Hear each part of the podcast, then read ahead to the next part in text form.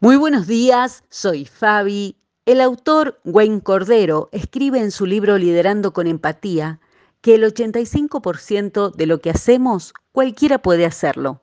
Alguien podría hacer el 10% restante que hacemos si lo ayudamos y le enseñamos. Pero hay un 5% que solo nosotros podemos hacerlo. Eso forma parte de un regalo que Dios ha puesto en cada uno de nosotros y es totalmente único, irrepetible, una semilla extraordinariamente fructífera en nosotros. Tiene que ver con el propósito, con el sentido que le damos a nuestra historia, habilidades, a nuestra experiencia con Dios.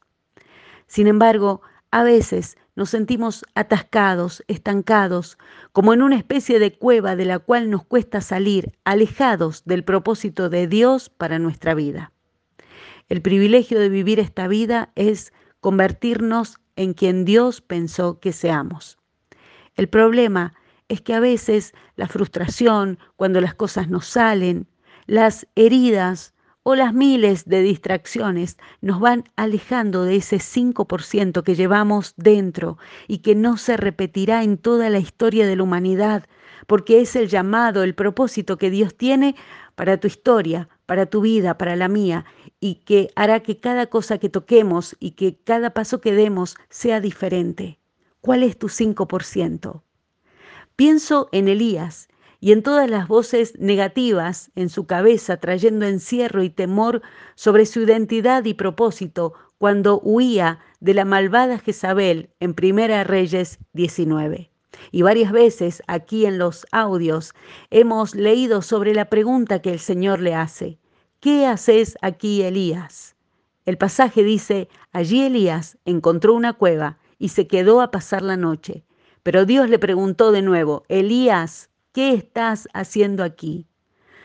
Uf, Dios y sus preguntas. Elías necesariamente tenía que rebobinar en su historia para contestar. Claramente el omnisciente Dios del universo sabía la respuesta. El tema es que nosotros a veces ni nos damos cuenta qué hacemos en nuestras cuevas, en las cuevas de nuestra mente, de nuestro corazón, alejados del propósito de Dios. Cualquier mensaje que repitamos y repitamos y hable más alto en nuestra mente determinará nuestra respuesta ante la vida. El problema es cuando eso nos está alejando de ese 5% irrepetible, único diseño y destino que es nuestro por la gracia de Dios y para su gloria. Subamos el volumen de la voz de Dios. Él nos está llamando está llamando nuestra atención con un audio, con una canción, con el cielo sobre nuestra cabeza, con una promesa, para que recordemos que no habrá una historia de restauración como la nuestra, como la de cada uno de nosotros, que Dios ha puesto un reflejo único de su amor y luz en tu vida, para que escuchemos su susurro de paz y bendición, llamándonos a reposicionar nuestro corazón y salir de la cueva con la seguridad de seguir de su mano y en su presencia. Que así sea en el nombre del Señor Jesucristo. Amén.